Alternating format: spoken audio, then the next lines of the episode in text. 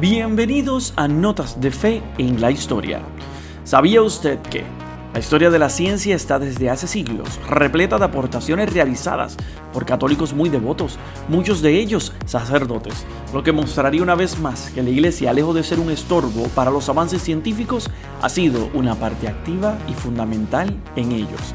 En esta nueva serie de Notas de Fe y Vida te quiero hablar de siete científicos y religiosos, los cuales algunos nombres son muy conocidos, aunque muchos no sabrás de ello.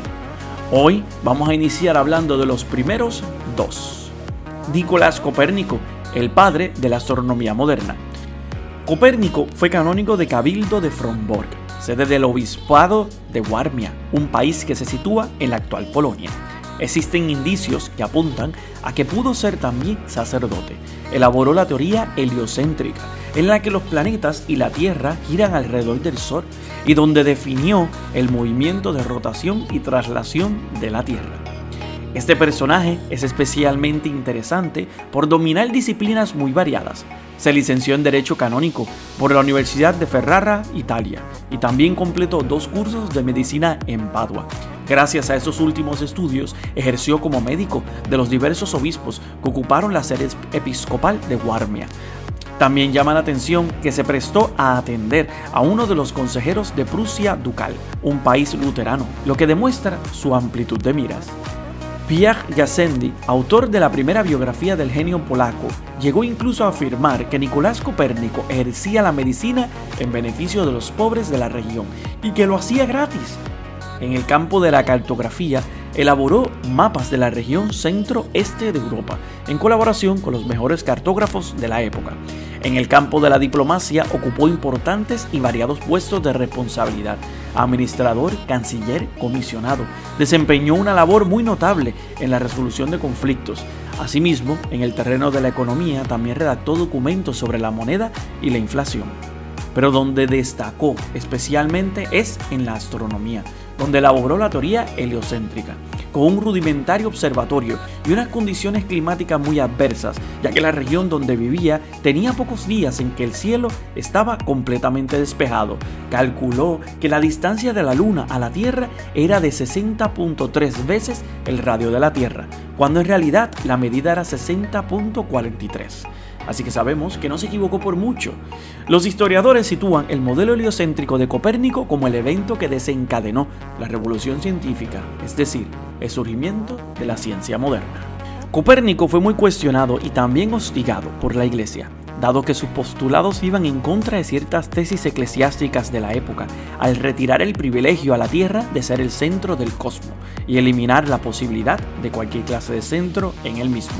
Debemos recordar que en aquel tiempo la teoría geocéntrica, en donde situaba a la Tierra como el centro del universo, era lo que se regía en la comunidad científica y especialmente en la comunidad eclesiástica.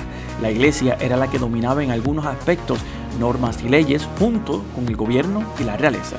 Gracias a que era un hombre sin deseos y polémica y profundamente cristiano, no siguió la misma suerte de otros grandes pensadores como Galileo Galilei, sino que solamente las críticas fueron su único castigo. Falleció en Polonia a los 70 años sin dejar herederos, una edad muy avanzada para su época, dejándonos su obra maestra, De Revolutionibus Orbum Celestum, sobre las revoluciones de la esfera celeste, un libro escrito durante 25 años en el que deja constancia de su visión heliocéntrica del universo, así como otros temas relacionados con el Sol o la Luna.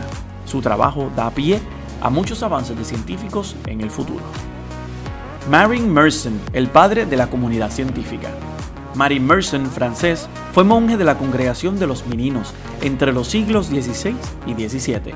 Es famoso por los numerosos primos de Mersenne, básicos para las matemáticas. Sus investigaciones sobre la propagación del sonido, el cual constató que el sonido se propaga a la misma velocidad independientemente de la fuente que lo origine o de la dirección en la que se propague, y también por sus estudios de teoría musical. Algunos le consideraban el padre de la acústica. Este religioso es igualmente representativo porque en el siglo XVI aún se funcionaba mucho con una mentalidad de gremios y secretos técnicos. Los países y los gremios profesionales no revelaban sus descubrimientos, pero eso empezó a cambiar con gente religiosa como Mersenne, que era amigo del filósofo y matemático René Descartes. y compañero de estudio suyo en el Colegio de los Jesuitas de la Fleche. Mersenne se escribía con científicos de diversos países y difundía entre ellos los descubrimientos que hacían. A su celda en su convento de París llegaban a veces en persona o a veces por escrito los mensajes e ideas de Robert Bart, Descartes, Gassendi y Pascal. Al principio, su grupo se llamaba la Academia de Mersenne. Si bien, al incorporarse al grupo Dupuy, pasó a llamarse Academia Parisiense. Sabios de distintas disciplinas colaborando. Aquello llevaría en 1666 a que Colbert creara una institución científica oficial, la Academia de las Ciencias de Francia. Por eso, se considera que Mersenne fue el creador del concepto comunidad científica, sin secretismo nacionales, sin gremios, sin divisiones, todo el mundo trabajando por el avance de la ciencia, compartiendo sus descubrimientos como una verdadera comunidad. Aquí tenemos dos de los siete científicos que estaremos cubriendo en esta serie, así que no olvides seguir escuchando Notas de Fe en la Historia cada dos semanas para que no te pierdas esta edición especial. Pero no olvides escuchar Notas de Fe y Vida todos los jueves en tu aplicación favorita.